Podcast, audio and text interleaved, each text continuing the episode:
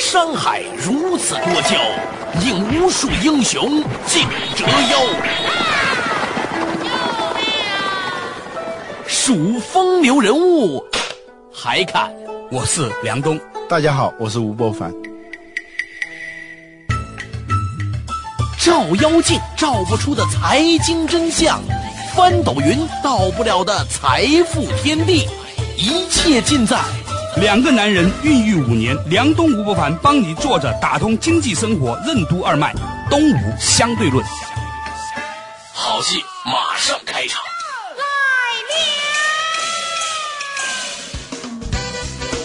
作者打通经济生活任督二脉，依然是东吴相对论，对面的依然是二十一世纪商业评论主编吴博凡。博凡你好，大家好。哎，在上一期的时候呢，我们提到了这个婚姻生活经济学啊，其实呢也特别提到说如何从经济学的角度来看待婚姻。继续呢，我们延续这个话题。嗯，为什么说并购如同联姻？美满的婚姻要遵循哪些准则？通过 DNA 选择配偶是否更为有效？企业并购又有哪些误区？欢迎收听《东吴相对论》，本期话题：并购与婚姻。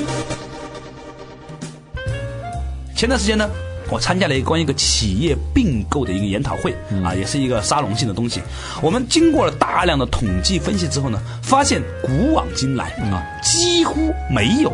太多的企业并购是成功的，你看 A O L 当时和那个 Time Warner 是吧？还有呢，这个包括前段时间还有很多不同的公司的并购啊，最后都不了了之，草草收场。哎，我看过一个统计数字是百分之八十五都是失败的。对，当时呢，在那个研讨会上呢，有个朋友他就说了一句话，他说：“你想想看，连两个人的公司合并，就是所谓的婚姻，还有百分之五六十以上的离婚率。嗯，现在有没有？有。”真的有那么高了吗？说据说是已经超过百分之五十了。对呀，八零后的，八零后是吧？都已经是这样的一个比例了。你想想看，两个公司可能是几千号人和另外几千号人的合并，嗯，成功的几率有多大？我想应该不到百分之五。嗯，你这说的还实际上是一个很生活化的一个说法。对。但是我看到一本书啊，讲并购的，是哈佛商学院的一个教授叫 Cantor，他那本书的名字吓我一跳，就是叫《美满婚姻的七个准则》啊。我一看，我说他怎么写这样的书？一看里头就是讲的是并购，他就是认为并购其实是跟婚姻是一样的，嗯，就是一个从原来的。带着各自的利益的呃两个利益的诉求方，因为某种共同的利益诉求而走到一起，然后呢就形成了一个新的组织。这个组织呢能不能有效的运转下去？他认为有七个准则，就像世界上的完美的婚姻非常少一样。完美的并购也非常非常少，所以呢，曾经有人说过，要保持一个婚姻能够长久呢，其中的一个方法就是降低期望。第二呢，降低期望；第三是降低期望。所以呢，在并购过程当中也是这样。我们为什么今天聊这个话题呢？因为前段时间呢，曾经有讨论很热，复兴集团郭广昌说他们要逆势扩张啊，在冬天的时候呢，要做更多的并购，从而呢，为以后下一次经济周期来的时候呢，要做这样的一些准备。嗯，事实上来说呢，有很多企业在做类似的事情啊，在资源的扩张啊，企业的整合啊。啊，去收那些过不了冬的企业，他们也在搞东波，啊，也在做东波。那么这样的一些情况，就给我们提出了一个警觉哈，不要因为看着人家现在便宜，就把人家买了。嗯，那买完之后，他是为了成本很高。就像说，你不要因为看到这个人现在这个还不错，长得还算年轻漂亮，是吧？也没有太大的要求，你就把人家娶回来。结婚是容易的，嗯，啊，婚姻是困难的，恋爱是容易的，这个相处是困难的，是吧？嗯。前面是一种感情的自然的抒发，后面是一种组织和管理的行为，组织行为学，那个那个是很复杂的。对，关于你刚才提到这本书哈，就完满婚姻的七个。准则，准则，你还记得其中的某一些准则吗？啊，它其实我看来看去就跟平常那种婚姻辅导、心理咨询的差不多，只不过它是哈佛商业评论的 包装在这个企业并购，所以它可以 卖更多的。他那里头提到有一句话，说是王尔德说的啊，就是那个英国的那个作家，呃，王尔德说，男人结婚是因为倦怠。嗯，就是不想过这种单身汉的日子，流浪狗、流浪猫。哦，对对，女人结婚是因为好奇，结果二者都大失所望。他说，这。他用这个来形容那个并购啊，那个被并购的那一方嘛，可能是因为他这样经营不下去了，或者说他觉得这个企业也已经这样搞下去没有多大意思了，就像呃会员果汁一样啊，也就朱经理也就只能做到这个程度了 啊。然后那一方呢就是好奇啊，觉得他办来看看。啊，对对对，所以他二嘴都大失所望，这 是。那呃，说回来，刚才那本书，这个《哈佛商业评论》这个这个教授写这本书，然后他他怎么说？首先呢，他就是说气质嘛，他认为一个公司跟另外公司之间的那种基本的 DNA 啊，嗯，有的是可以转换的，有的是不可以转换的。嗯，死对。上次我们开会的时候碰到一个测 DNA 的是吧？啊，对对，待会儿可以跟大家讲分享一下这个事情。刚才呢，吴伯凡呢跟我们聊到，就是两个人是不是能够适合结婚呢？其实是有他的 DNA 原因的啊。这个 DNA 是什么回事呢？话说呢，以前呢，有一个朋友呢啊来找我，这个人呢在美国呢是研究 DNA 的。嗯，他们回到中国呢，想创办一个公司啊，想问我做一些顾问的建议。于是呢，我就有机会呢去了解了一下现在的 DNA 科技发展到什么程度了。他说，基本上来说，透过对一男一女的 DNA 的检测呢，就知道这两个人他们的生活习惯是否有可能匹配，他们的这个情绪爱好是否契合。嗯啊，比如说这个人，他可能有了这个 DNA 之后呢，他吃这个芹菜就是苦的；另外一个人呢，吃芹菜他就吃不出苦味儿。再比如说呢，有这个。DNA 的这些人呢，他就比较乐观一点啊；另外一些人呢，可能就比较悲观一点，或者呢，有些人就对生活容易产生某种成瘾性，就干什么事情很容易成瘾啊；另外有些人呢，可能不那么容易成瘾。那么这两者之间，他是否能够契合呢？他经过了大量的数据回归统计之后，发现哦，原来有这一类基因特征的人和那类基因特征的人呢，如果他们生活在一起的时候呢，他们彼此之间没有那么难过，而另外有一些人呢。他们会非常冲突，所以呢，那个朋友他就跟我说，他说从基因学的角度上来说，所谓的天生一对啊，天仙配啊，是有道理的，嗯。啊，回应你刚才讲的东西，企业每一个公司，它的。出生发展的过程里面，他是留下了他的 DNA 的，嗯啊，到底什么是企业 DNA？我们待会儿再谈。但总而言之呢，每一个企业的特定的组织密码，就做手机的摩托罗拉和诺基亚还不一样呢，是吧？他说，所以他能做出不同的手机出来，是吧？所以这两个公司它能不能够在一起呢？是跟它的基因检测有关，这就是命定的。对你谈恋爱的时候还要看看什么血型呐，看看什么属相啊，什么星座呀。好多企业做并购的时候，他不这么干的，他只是有点像女士们买东西，买它的理由是很随意的，就逛着逛着就买一堆用不着的东西，或者说是因为它打折，是因为它便宜，买它的唯一理由就是因为它便宜。对，但是很多企业现在也是一样，嗯，对吧？并购只是因为它便宜，以前大家都有竞争对手，打也打不掉它，哎，现在发现呢。花点钱就能把竞争对手消灭了。呃，这其实说起来很小孩子气啊，说，但是很多大的并购都是这样的。据说当年 T C L 并购这个汤姆逊的时候，就有这样一种有一点天真的成分在里头，因为汤姆逊是做彩电业的老大，是吧？T C L 起步的时候，那就心目当中。汤姆逊就很伟岸的那么一个企业。打个不恰当的比喻哈，就是你一直以来你就很憧憬那个美女啊，人家这资深美女很漂亮，名门之后，嗯是吧？你的一些穷小子突然有一天发达了，觉得有机会能够把它收了。啊 对，有点像那个有人形容比较刻薄，就是说这种并购有一点像那个仆人突然有一天发达了，回来要娶这个主人家的那个大小姐，就那样一种感觉。有时候并购的理由唯一的就是因为这么一个理由，满足了某种的心理上的虚荣。嗯，对啊，这个并购啊，实际上之所以失败率那么高，觉得就是说它的表面上好像是一个很大的，请咨询公司来给你做咨询啊，会计公司来给你做各种各样的审计啊，其实它的背后的那些动机是非常的儿戏的。所以呢，完全不匹配的。啊，对对，跟你后面那个大张旗鼓、隆重其事所做的事情，和前面的那一点点的那种幼稚的那个原因之间完全不匹配。对对对。啊，哎，所以刚才呢，我们讲的这个企业的 DNA 啊，嗯。有一天呢，我有个朋友跟我讲过所谓的天命、地命、人命这个事情啊，我觉得有点意思。他很容易对照回来看企业的这个命，嗯啊，说说啊，比如说他跟我说，人呢是有三种命的，啊，我以前呢觉得是封建迷信，批判。他说你可以保持开放的心态。对，我一会儿也批判你说。对对，他说什么叫天命？天命呢，就是你的父母在这个雷雨交加，你成为受精卵的那一刹那，嗯啊。决定的。嗯，就是为什么同样一对父母啊，在不同的时间生的小孩子，整个人的性格、命运都不一样。那是因为你在成为那一刹那的时候，你被注定了。这个和你那一刹那之间的，说不好听的，就是说这个宇宙啊，那天时嘛。那人命是什么呢？就是两组这个基因合并了之后，它就有一些基因会遗传，来自于父亲的啊，来自于母亲的。嗯，还有加上那个变异，除了遗传之外，还有一些变异。对对对，还有就叫地命。地命是什么呢？就你出生以后，你所生活在这个地方，这一方的水土养育了你，你周遭的人，你所后天受到的教育，诸如此类。啊，那么这三重呢，就形成了一个人的这个命运的格局。你的天命、地命、人命啊，形成了你的格局。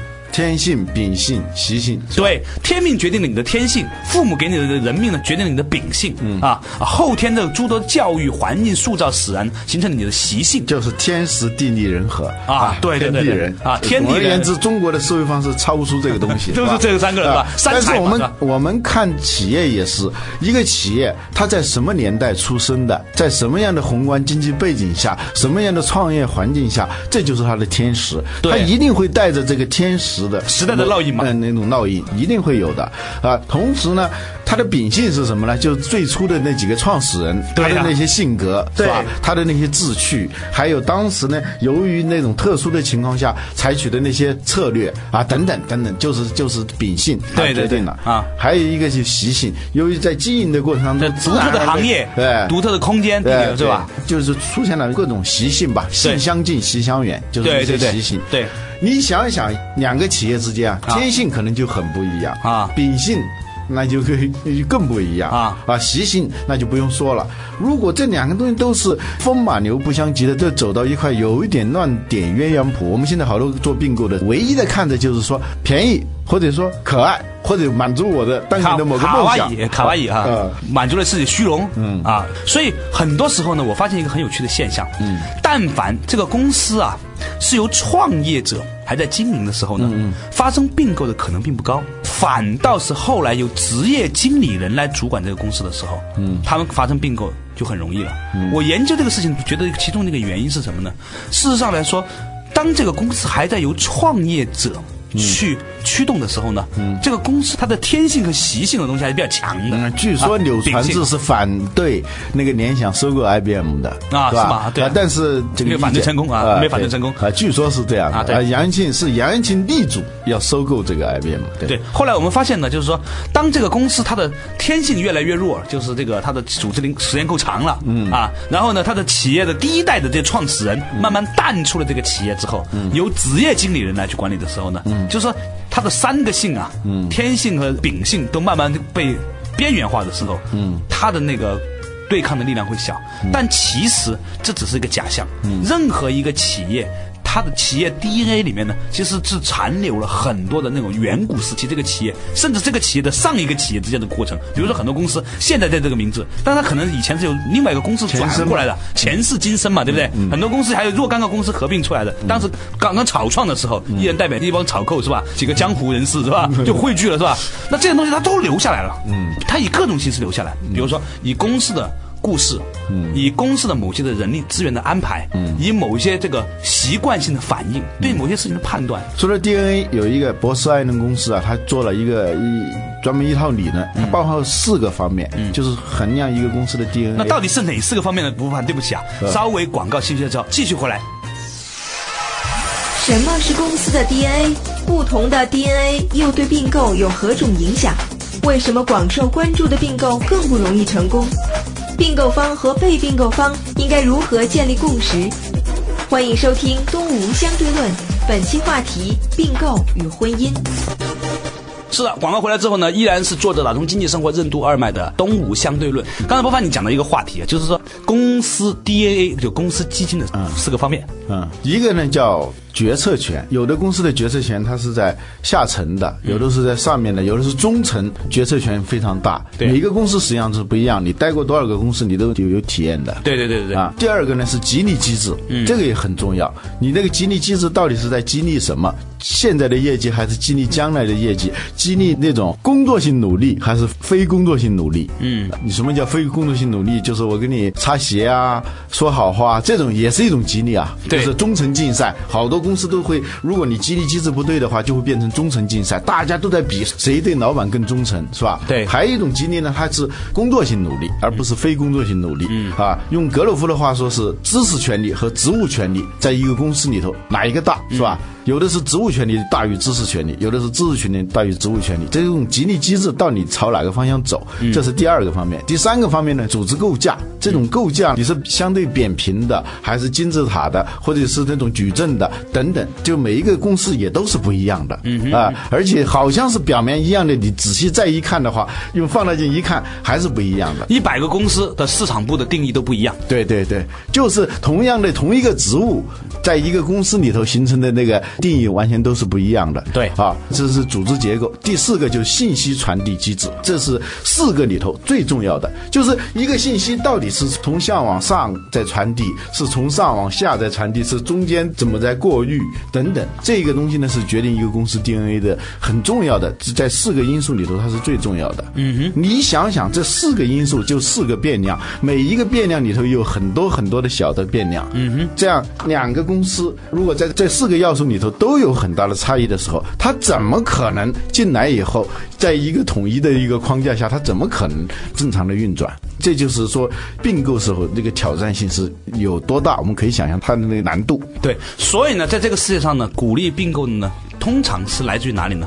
第一，来自于职业经理人个人权利的扩张。嗯啊，我用股东的钱，用公司的资源，反正放的是放的，是吧？嗯，以前是管三十亿的项目，但我一并购之后呢，我管八十个亿了，是吧？那他自己个人权利。我想起一个故事，这个故事别人亲口告诉我的，具体不说哪家公司了。一个公司呢，就两个少帅，是吧？对，这个少帅呢，原来的势力都是一样大的。对，后来呢，这个事业部呢，他就希望呢，就并购一个很大的一个公司。嗯，另外那个人呢，就是。他很冷静的想说，这样并购肯定会导致失败的。嗯哼。但旁边他这个朋友就说了一句：“他从一下子业务量扩大了八倍，换了你，你干不干？”他不说话了，那个人不说话了。嗯。就是虽然是他是反对的，但是他在那种情况下，他自己也知道，如果面对这么大的诱惑的时候，说不定他也把持不住。对。所以呢，就是说，一方面啊，并购来自于这个职业经理人权利的这种延伸，自己欲望的延伸。嗯。第二个原因呢，是来。自于资方啊，就包括是那个投资人的这种呃需要。比如说，有些公司风投，同时投了几家公司，后来发现这几家公司都很烂，嗯，干脆的把它并在一起之后，显得很大之后呢，可以脱手。对，你可以哇，常常看到这样的公司情况，就是这些所谓的投行叫不带刀子的抢劫犯嘛。有一种说法说，他们就是把这些公司拉郎配或者是那个烂点鸳鸯谱给他打扮的，那个弄得非常好了，就在股市上一下子能造出一个什么样的概念来啊？新媒体跟旧媒体的结合，当时 A O L 时代华纳就是这么弄的嘛。哦，传统。媒体的强强联合，如何的打造一个什么什么的航空母舰等等，这一下他想在股市上套现，所以呢，在美国啊，次贷危机里头有一个重要的一个一个细节，就是。英国某家银行要来收购那个雷曼兄弟公司，对，结果呢，他出的那个钱，比如说他愿意出二十五亿美元，可是呢，他发现如果收购的话，要付给这些职业经理人那个钱，他叫金色降落伞，就是这给他那个钱远远要大于这个数，所以他后来就是眼看着这个公司就完蛋。他有什么叫金色降落伞？就美国公司里头形成的，这是一算是一个法律。啊，就是为了阻止经理人来阻止并购。说的一点拗口，就是你比如说你你的公司我要来并购的时候，你可能就反对嘛，因为一并购的话，你可能失去工作，对吧？这样那个有一个条款，就是被并购的那一方的企业的经理人，就是他进来的时候，就是会跟公司就有一个协议，一旦是公司发生并购的话，他因为并购而失业，呃。他会得到多少钱的这个补偿金？这个补偿金是非常高的，这样呢，他就不会去阻碍这个并购了。这就叫金色降落伞。这个导致一个很麻烦的，就是很多公司就眼看着它死去。所以这并购实际上是资方啊，就是那些投资人啊，他们是很喜欢玩这种游戏的。还有一些人呢，就是。呃，虚荣是吧？名和利嘛，就这两个嘛。虚荣就是说，把这些小舢板怎么焊成一个航空母舰，是吧？把几个小军舰变变成一个一个航空母舰，就这样的一种心态。但有时候不一定是完全是利益，但是它有一种虚荣。嗯，这并购里头，如果你去除了好多好多这样的杂质以后，你发现真正的那种并购，值得的并购是极少的。对对对。对，当然也有成功的，就确实有一些成功的，确实是他是万事俱备，只欠这个，也就是说他的业务发展已经到了那个非常的成熟，水到渠成，在这个并购过来真的是天作之合，有这样的事情，嗯，但是非常少。对，那我的问题就来了，我们常常在现实生活中还是发现有一些成功的并购的，嗯，那这些并购是来自于什么样的一些原因呢？嗯，我发现一个规律，就是那些特别受人关注的那些并购啊，往往都不成功，而不太受关注的那些并购倒是很成功。因为后来我也想，这个原因是什么呢？因为受关注的那些并购，往往是两个企业，它都是对等的，市场地位啊、规模呀，在这种产业链中的那种影响力、影响力都是比较对等的，所以它就变成了一个大的事件，轰轰烈烈的爱情。对对对。但是呢，往往这种并购最后都存在着很大的问题。嗯啊，还有一种并购呢，就是说仔细的看才知道啊，像微软也做过一些并购，Oracle 也做过啊，对。但是这些并购呢，它不是那么引人注目的，反而是成功的。就是因为什么东西呢？我的观察就是，被并购方这些企业在规模、在市场地位、在很多方面，它跟这些并购它的这些企业，它不是那么对称的，不是一个量级的，呃，不是一个，甚至差好几个量级，呃，不存在着所谓的什么非常艰难的文化沟通啊、整合呀等等这样一些东西，而是说它整个业务里头就缺某一小块，这一小块拿过来我就马上就可以用，装上去就能用，对吧？对对，即插即用。对，所以呢，就是说。足够大的量级，它可以消化足够小的东西的时候，嗯，它就行，嗯，是吧？它就能消化掉了嘛。这个文化非常强势，它跟它完全是不能对等的，所以它很快的就不会产生这种排异反应。嗯嗯。所以呢，就说你刚才提到这个话题呢，其实是什么呢？实际上是说并购的过程当中，一定要看到是否易于消化这样的一个过程。嗯啊，同时呢，也要适时的看被并购企业它的功能。啊，适合你现在并购这个企业的你这个产业链的发展，这个有一种潜在的契合性，而不是说最大的毛病。我们刚才讲了，是容易说因为它便宜，或者说因为虚荣，因为这些本来跟商业无关的那些东西占了很多并购的很大一部分的动机。啊，那我们前两天呢，在这个中欧上课的时候呢，这个有一个教授啊，也专门讲到这个企业的并购的话题，他也特别强调哈，他说很多企业并购不成功，除了两个本身就不合适以外，有一些本来。还挺合适的企业并购也不成功，有个原因，他说是因为呢在操作上的不恰当。他说事实上来说呢，很多企业没有并购的经验，他不知道在你的企业里面需要有一个团队专门从事。如何完成并购的工作？嗯。啊，而且呢，还有一个呢，这一个人他必须是要兼顾理性和感性，他要看到不光是两个公司的利益的整合，还要看到两个公司如何在文化上衔接，甚至要看到如果有哪一些人在这个过程当中变成是两个公司衔接的很重要的一个障碍的时候，要非常小心谨慎的去思考，令到这个人被挪开，他不要成为这样的一个障碍。但是呢，你又不能够像手术刀一样把它切。掉这样的话，尤其是很多高管，他们会造成极大的这种破坏力。嗯，所以呢，在企业并购的过程当中呢，不光是上面有一个人拍了脑门说我要做这个事情，而要看你是不是有足够的知识、能力、团队和专业的人去完成这两个生命体的对接。一个是从战略上，对。这个你要搞清楚这两个企业之间有没有适配性，它的 DNA 能不能相容，对，然后不要去被那些非商业的那些虚荣的或者说是贪便宜的那种心态所占据。同时呢，如果真的是一场合适合适的并购的话，你也要小心谨慎的在战术上，在具体的操作上小心翼翼的去执行。对，本来是一场好婚姻，结果由于你操办的不合适，从一开始就埋下祸根，也有这样的情况。对，所以呢，就彼得德鲁克说的，首先要把事情做对，嗯，然后再努力的把事情做好。一开始错的话，做的再好，那也是错的，嗯，对吧？那这是其一。那彼得德鲁克在讲到关于并购的话题的时候呢，他还有一个很有趣的观点。他说，买方在买一个企业的时候，你要想的是，我能给卖方带来什么价值？我如何令到被买的，就是卖方呢，有更好的成长？对于买方来说，这才是一个真正的长久的获取价值、获得一个成功并购的一个基础。嗯，对你就是应该站在一个相对中立的这样一个角度，或者说我们来做一个交易的时候，最好的交易一定是想到是你能为对方创造什么价值。你去跟人谈生意的时候，你老在说，哎呀，这个生意对你怎么好，对你怎么好，那别人是不会相信的，因为这对你本人会怎么样？任何一种真正的好的一个交易，包括并购在内，它一定是有某种双赢的那个成分在里头。你这个时候不要老想着说。